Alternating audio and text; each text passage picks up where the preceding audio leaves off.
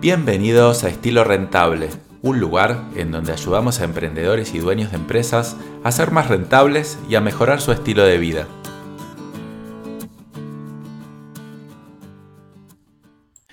Hola, ¿cómo estás? Bueno, bienvenidos a un nuevo episodio de Estilo Rentable. Mi nombre es Daniel Pressman, soy economista, emprendedor y empresario y bueno, y acá te traigo un nuevo episodio donde te voy a contar los cuatro aciertos que potenciaron mi rentabilidad en el pasado y me hicieron ganar mucho dinero. Recuerda que en el episodio anterior te conté todo lo opuesto. Cuáles fueron mis cuatro errores que eliminaron y arruinaron mi rentabilidad en el pasado y qué aprendí de ellos. Bueno, ahora te voy a traer la parte positiva. Y bueno, y antes de empezar eh, con los detalles de este capítulo, quiero recordar que estilo rentable, eh, en estilo rentable yo hablo mucho de rentabilidad y de las empresas y de todo, pero siempre quiero recordar que la rentabilidad es un camino, es un medio y no es un fin para conseguir tus metas, para conseguir tus objetivos y para mejorar tu estilo de vida. Entonces, si quieres conocer un poco más en detalle de qué es estilo rentable, puedes acudir al episodio número uno, donde ahí explico un poco, porque la verdad que la rentabilidad es un medio muy, muy bueno para mejorar el estilo de vida. Pero bueno, lo quiero recordar, porque si no parece que es simplemente dinero, simplemente empresa, emprendimiento y todo, pero no, la verdad que no, es mucho más que eso. Bueno, entonces empezamos con el acierto número uno, que es combinar estrategia de baja de precios con cross-selling. Suena bastante complicado, ¿no? Eh, en realidad, conceptualmente es un poco complicado, pero bueno, ahora lo voy a explicar más en detalle y van a ver que no es tan difícil. Eh, les quiero recordar que en mi aprendimiento anterior, en la primera etapa, yo vendía productos de electrónica a través de Mercado Libre. Y bueno, la verdad que cuando empecé a vender me iba más o menos bien, pero después empezaron a bajar las ventas y yo no sabía bien por qué. Yo lo que, lo que hacía, bueno, es publicar los productos, los ponía un precio razonable, dentro de todo promedio. Y bueno, y empezaron las ventas a bajar, vendíamos más o menos 15 artículos por día, que más o menos eso apenas, apenas me alcanzaba a cubrir los costos y creo que incluso a tener una pequeña pérdida. Y bueno, y he probado muchísimas cosas, como por ejemplo folletos, eh, no sé, mandar cartas a domicilio ofreciendo los productos, eh, no sé, agregar a personas al Messenger y ofrecer los productos. Hice un montón de cosas porque, bueno, no sabía qué pasaba exactamente, quería aumentar las ventas, pero no sabía exactamente qué pasaba. Y bueno, lo que pasó finalmente es que vino un proveedor mío que, yo le compré y me decía, mira, me llegó un cargamento de MP3 y MP4 bastante, bastante grande y yo sé que vos lo podés vender o podés vender una gran cantidad. Te quiero dejar un montón de mercadería en consignación.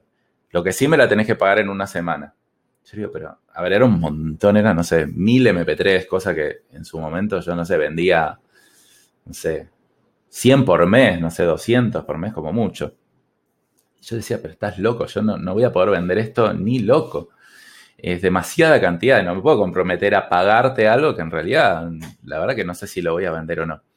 Él me decía, vos quédate tranquilo, vos lo vas a vender. Yo te dejo la mercadería, lo único, baja los precios, ponete el precio más barato de todos en Mercado Libre. Yo te lo dejo a un buen precio para que más o menos te pueda llegar a servir.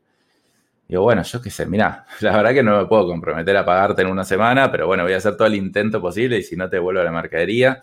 Me metió bastante presión con eso, pero presión de la buena. Así que bueno, ¿qué hice? Bueno, recibí toda esa mercadería, que era una locura para mí en ese momento, y empecé a publicar mercado, en verdad ya los estaba publicando en Mercado Libre, sino que bajé los precios y los puse los más baratos de todo el mercado. Eh, ¿Qué pasó? Literalmente a la semana se me quintuplicaron las ventas directamente.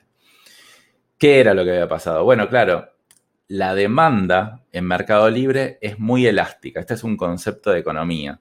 Una demanda elástica es una demanda que reacciona mucho ante cambios de precios, tanto a la baja como a la suba.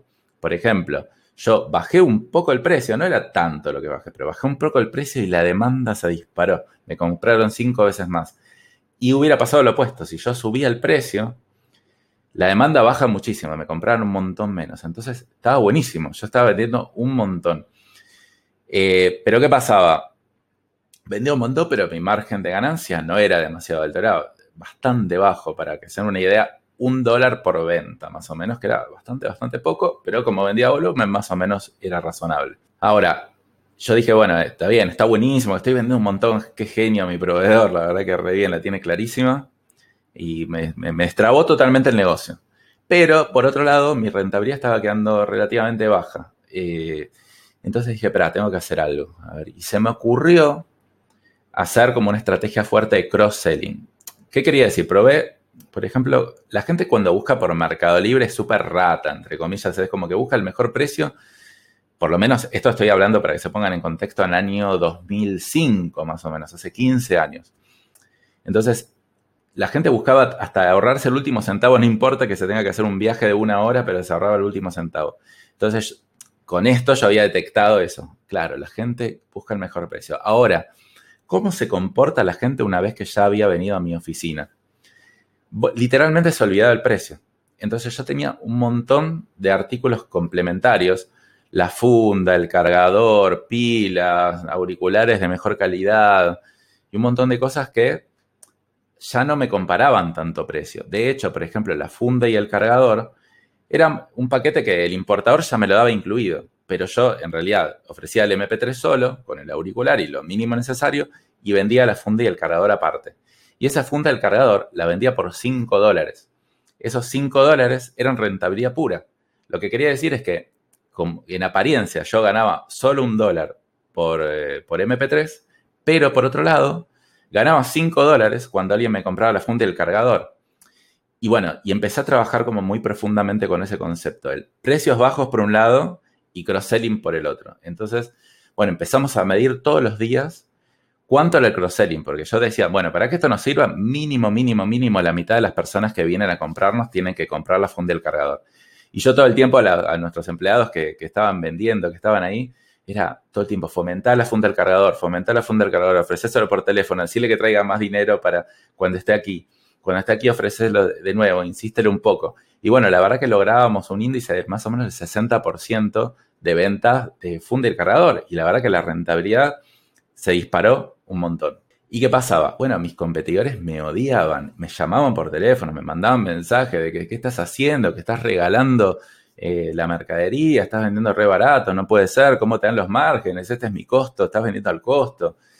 Y yo siempre tuve una filosofía de transparencia súper, súper grande. Entonces le decía, escúchame, te cuento mi estrategia. Esta es una estrategia a precios bajos cruzada con cross-selling y te cuento exactamente cómo lo hago. Yo no tengo ningún problema, ¿no? no. O sea, obvio que gano plata, no voy a vender al costo, no voy a perder. Y de hecho te cuento mi secreto, entre comillas, ¿no? Y bueno, no, o sea, me seguían odiando, no, no, me, no me creían, me amenazaban, como que me iban a mandar inspecciones, yo qué sé. Pero bueno, la verdad, nunca nadie hizo nada. Y la verdad que me fue muy, muy bien con eso. Y yo recuerdo que ese fue de, mis momentos más rentables de todos. Fueron como un año o dos años de rentabilidad súper, súper grande. Y empezamos después a incorporar un montón más de productos para cross-selling, auriculares de mejor calidad, un montón, montón de cosas. Y entendimos que nuestra rentabilidad estaba cuando la persona venía a la oficina. Es decir, es increíble cómo una persona en dos momentos diferentes o en dos lugares diferentes se comporta absolutamente distinto. O sea, por un lado, busca el mejor precio hasta el último centavo. Y por otro lado, busca, eh, ¿cómo se podría decir? Como, como el confort. Es decir, bueno, pero ya que estoy, ya que lo compré, bueno, ¿cómo no le voy a comprar una funda? ¿Cómo no le voy a comprar un cargador? ¿Cómo no le voy a comprar mejores auriculares? Súper importante entender cómo es el comportamiento del consumidor. Y con una cosa que al principio parecía compleja, que es eh, precios bajos, con cross-selling y todo, la verdad que fue mi fórmula del éxito de la rentabilidad durante uno o dos años más o menos y con eso me fue súper bien. Bueno, pasamos entonces al acierto número dos, cambiar de modelo de negocio aunque el anterior andaba bien. ¿Qué significa esto?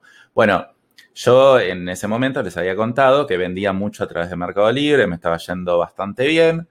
Y bueno, empezó a crecer el equipo, la verdad que, bueno, si bien vendíamos bien y nos iba bien, era, era un modelo de negocio que tenía ciertas limitaciones, era muy capital humano intensivo, requería mucha gente, muchos temitas, que no, que me mandaste el color que no era, que no sé qué, que me falló, que se me rompió, que no sé.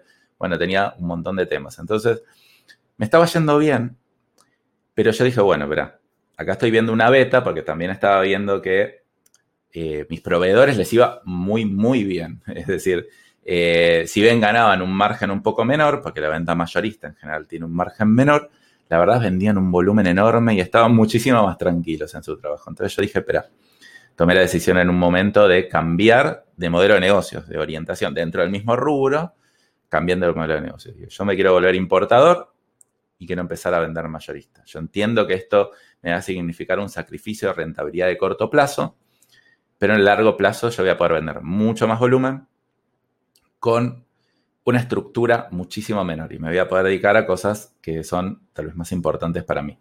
Entonces, ¿qué hice? Literalmente maté mi modelo de negocios anterior. No es que fue de un día para el otro, fue gradual. Empezamos a desarrollar la venta mayorista de a poco y empezamos a hacer un plan de migración que habrá durado seis meses más o menos. Entonces, ¿qué tenía que hacer yo? Claro, para poder más o menos eh, dedicarme a la venta mayorista y poder sostener mis costos, yo tenía que conseguir clientes que me compren mayorista. Entonces, lo primero que hice fue cuatro de mis clientes actuales, yo le dije, bueno, espera, te voy a ayudar yo a vos vender a través de Mercado Libre y armar toda una estructura, los, ayudaba a conseguir oficina, a manejar el stock, a, sacar las cuentas, les daba crédito para que vendan con eh, la obligación de que, bueno, ellos me tomen a mí como proveedor principal por lo menos por, por un tiempo. Bueno, y la verdad que fue una migración difícil porque, bueno, al principio se ganaba menos dinero, porque la verdad que tenía que retomar un volumen muy, muy grande para más o menos ganar lo mismo que antes.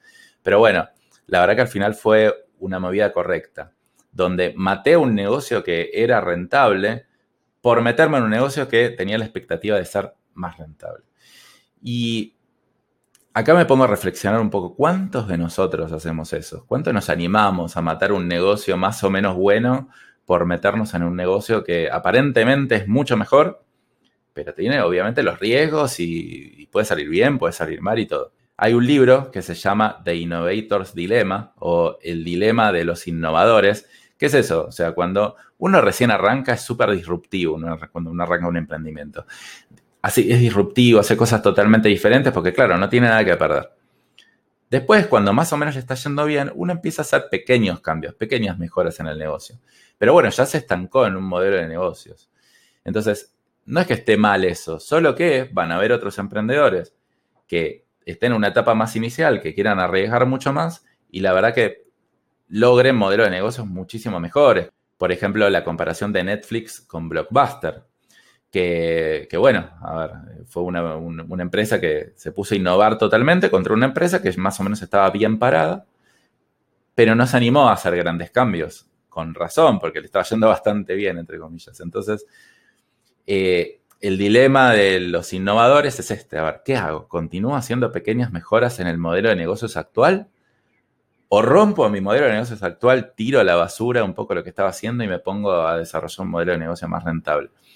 Y bueno, la verdad que siempre es un análisis de pros y contras, pero la verdad que yo soy bastante propenso a que si encuentro un modelo de negocios mejor dentro de más o menos la gama de conocimientos que yo tengo, porque no es que yo acá me fui a vender zapatillas porque creí que era mejor vender zapatillas. Yo me cambié, me hice un pequeño giro en la forma que tenía de hacer negocios en el mismo rubro. Por lo tanto, yo ya tenía el conocimiento del rubro, pero lo que estaba cambiando era una parte. Entonces esa orientación puede estar bastante buena. Entonces, bueno, la verdad que un poco por suerte y bastante por decisión, fue un gran acierto la verdad que pude crecer un montón más, mi facturación se multiplicó por 10 más o menos, si bien el margen era menor, la facturación era tanto, tanto más grande que lo pudo compensar.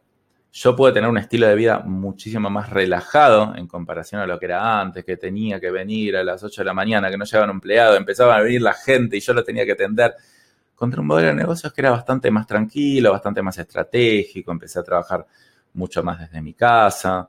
Y bueno, durante mucho tiempo me fue bien hasta que después se arruinó mi rentabilidad por los motivos que conté en el capítulo anterior, que si no lo escuchaste, lo puedes escuchar ahora o, al terminar este capítulo. Pero bueno, es como un poco ponerse a reflexionar de, ¿estaría bueno cambiar mi modelo de negocios? ¿Estaría bueno hacer un, un pequeño giro en el modelo de negocio, incluso sacrificando cosas que hoy me están funcionando? Bueno, eso te lo dejo como reflexión. Pasamos entonces al acierto número 3, que fue ser pionero en un canal de marketing. ¿Qué quiere decir esto? Nosotros cuando empezamos a vender ese mismo negocio a venta mayorista, bueno, vendíamos muchos referidos y a los clientes que yo fui ayudando a crecer. Y nos iba bien, pero bueno, teníamos una limitación. Recuerdo que en ese momento estábamos facturando más o menos 150 mil dólares por mes. Y no es que estábamos trabados, pero el crecimiento empezaba a ser un poco lento. Entonces yo durante mucho tiempo estaba investigando diferentes formas de ponernos a vender y uno de los canales que estaba investigando para captar clientes era Google Ads, en su momento llamado Google AdWords. Y hoy parece obvio, todo el mundo conoce Google Ads, todo el mundo conoce las redes sociales, pero en su momento, que era 2007, la verdad que Google Ads lo usaba muy, muy poca gente. Era, era un canal innovador, era pionero, era, a ver, por un lado había mucha gente que buscaba en Google, pero por otro lado había muy pocos anunciantes. Yo no me daba cuenta de eso, o sea, esto lo, interpreto ahora. ¿Qué pasó? Bueno, tardé un montón de tiempo investigando, yo qué sé, hasta que un día dijo, bueno, voy a, voy a publicar un par de anuncios. Literalmente me empezaron a llover los pedidos, pero impresionante, era tipo, no, no, me esperaba eso, la verdad. Y eso fue por probar algo que la verdad que no, estaba súper claro mi estrategia, que era lo que tenía que hacer, pero era simplemente probar. Probé y la verdad que explotaron los pedidos, explotaron las ventas. En tres meses aumentamos la facturación de 150 mil dólares a 400 mil dólares, tuvimos que salir a pedir plata prestada, tuvimos que rechazar un montón de pedidos de clientes, decimos, discúlpame, pero no, a ver, me pedí 100, te puedo entregar 20, porque la verdad que tengo que, no sé, que cumplir con todos, no, por favor, Daniel, por favor, guardámela, qué lindo eso, ¿no? O sea, qué lindo problema. Eh, la verdad, fue, fue, un muy, muy buen momento. Fue bastante también caótico dentro de la empresa porque pasar de, bueno, de manejar 5, 7, 10 clientes a pasar a manejar como 100 eh, fue un, cambio bastante grande. Y bueno, después de eso dijo, qué boludo, como decimos acá en Argentina, qué boludo que tardé tanto tiempo en hacer esto, porque la verdad que estuve como un año investigando. Si lo hubiera hecho un año antes hubiera sido todo más fácil. Pero bueno, está bien, por lo menos lo hice y lo hice bastante temprano. ¿Qué pasaba en ese momento?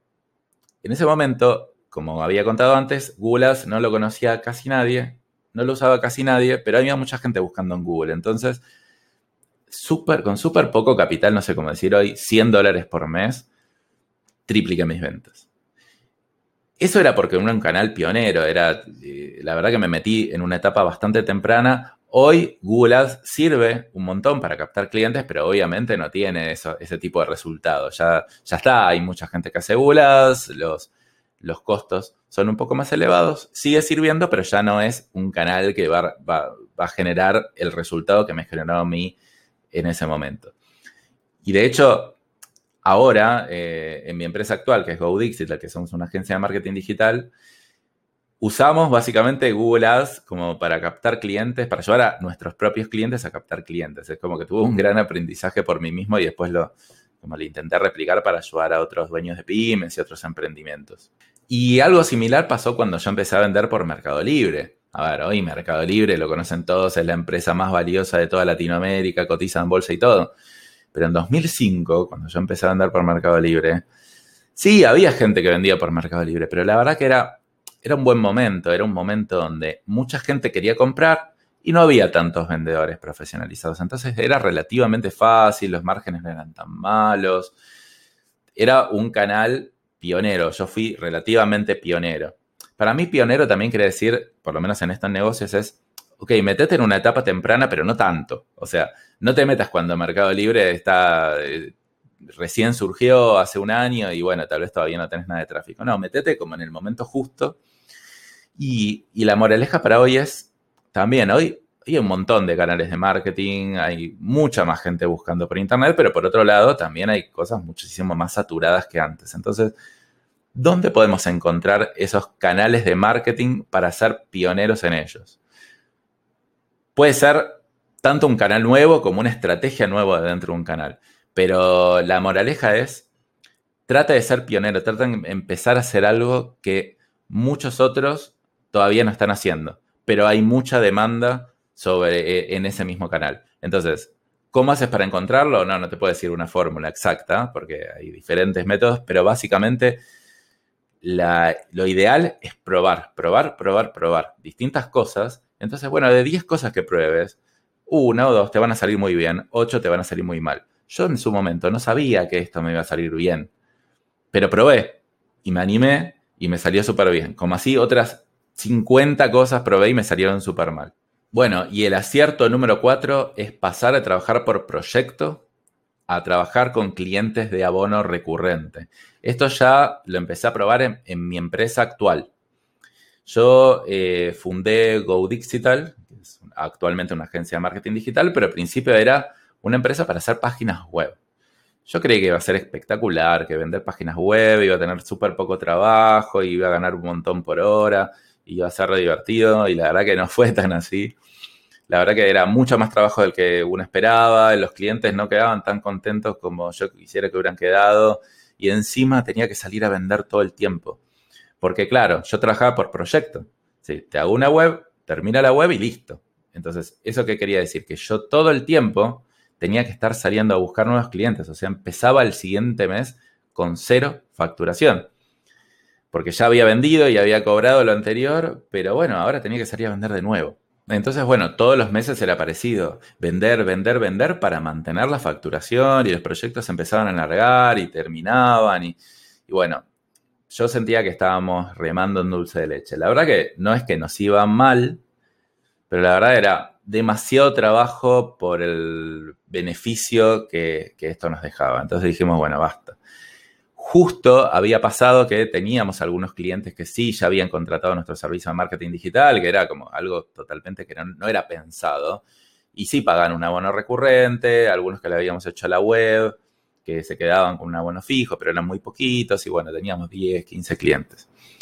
¿Qué pasó también? Dijimos, bueno, no, no, no. Tenemos que cambiar de modelo de negocio. Justo tuvimos una gran oportunidad, una persona que vino y nos contrató 10 páginas web y medio que nos financió los próximos cuatro meses de, costos y dijimos, bueno, dale, ahora este es el momento.